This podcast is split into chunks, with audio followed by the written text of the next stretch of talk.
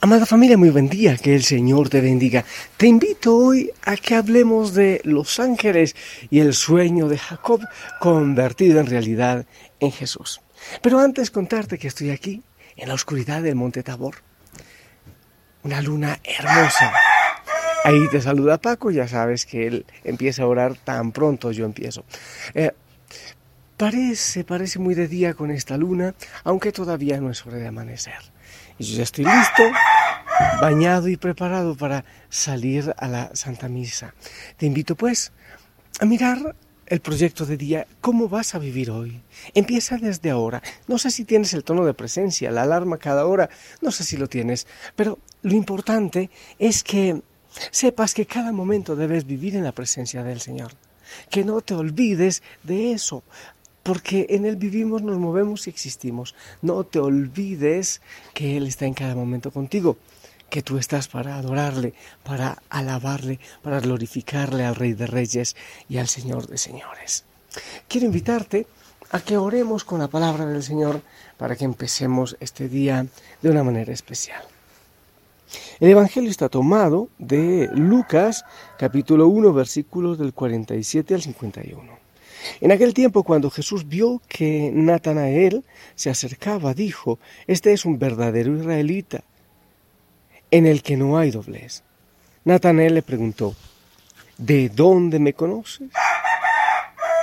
Jesús le respondió, Antes de que Felipe te llamara, te vi cuando estabas debajo de la higuera.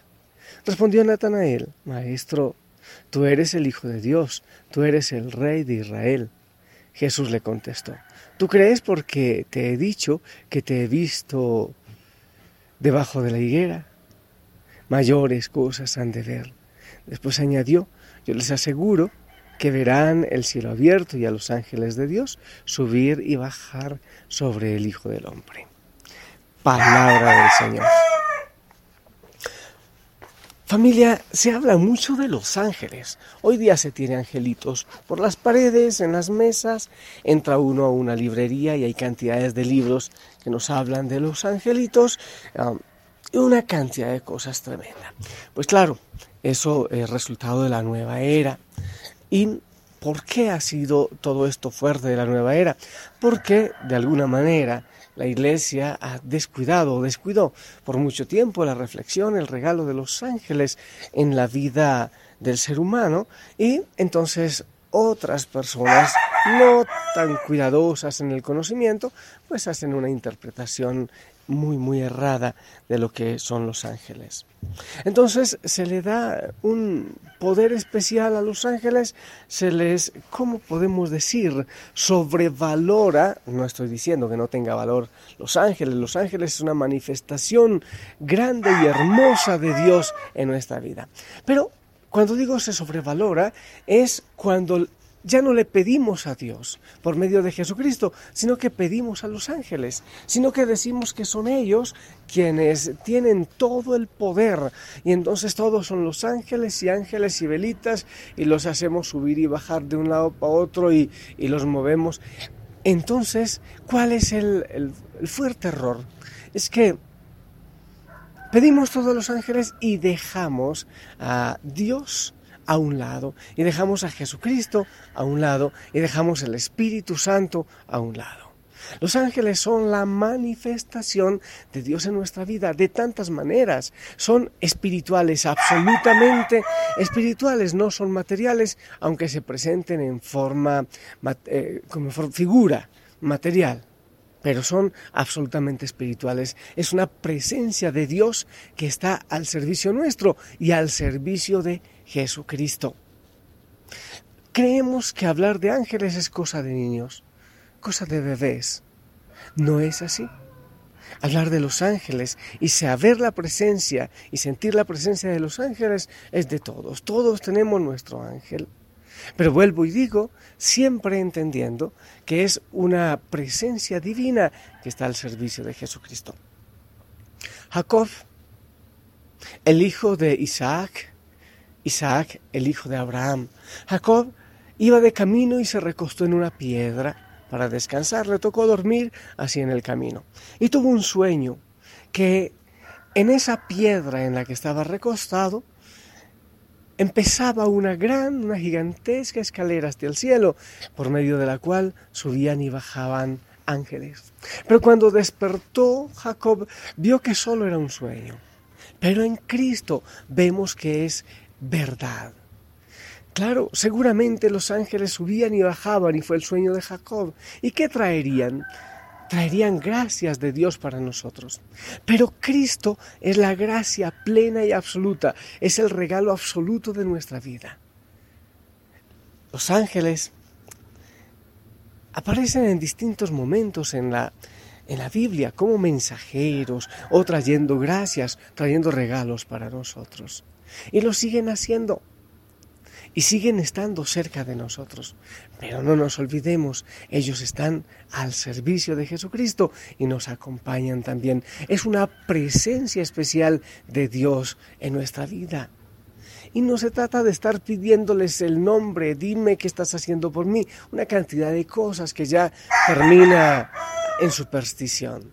Se trata de saber que es una presencia de Dios que me está acompañando ahí. Sí, que me protege, que me regala bendiciones, que trae gracias para cada uno de nosotros. Hoy celebramos precisamente fiesta. A ver, hay multitud de ángeles y de arcángeles.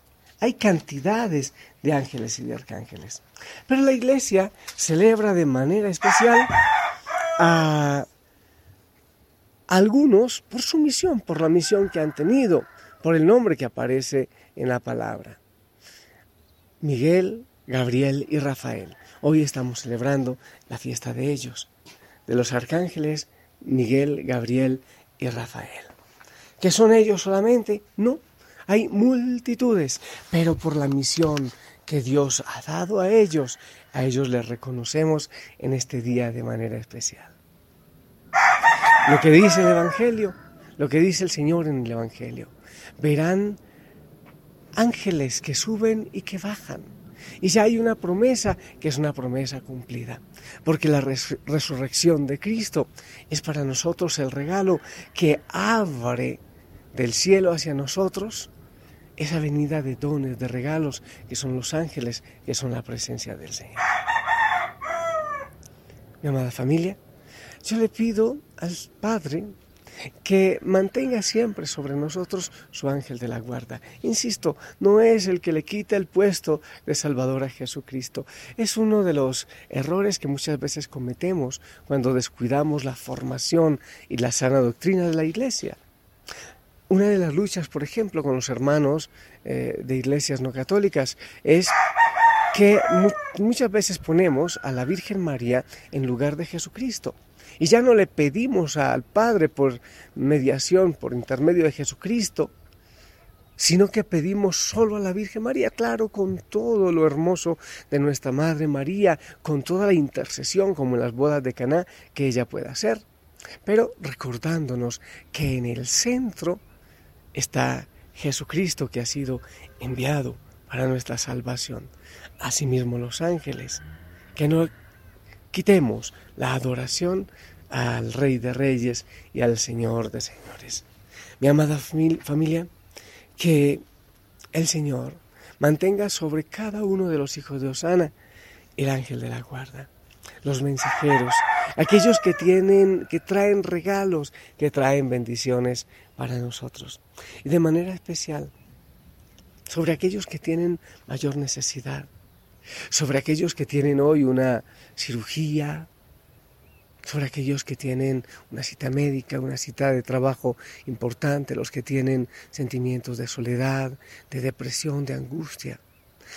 Hay muchos mensajes que llegan a mí eh, pidiendo oración por esos casos, por casos de angustia, de desesperación en el hogar, Incluso muchos me piden mensajes personalizados yo les pido que me disculpen porque no alcanzo a responder a todos los mensajes, los audios personalizados que me piden. Para mí es imposible porque son cantidades de personas que los piden.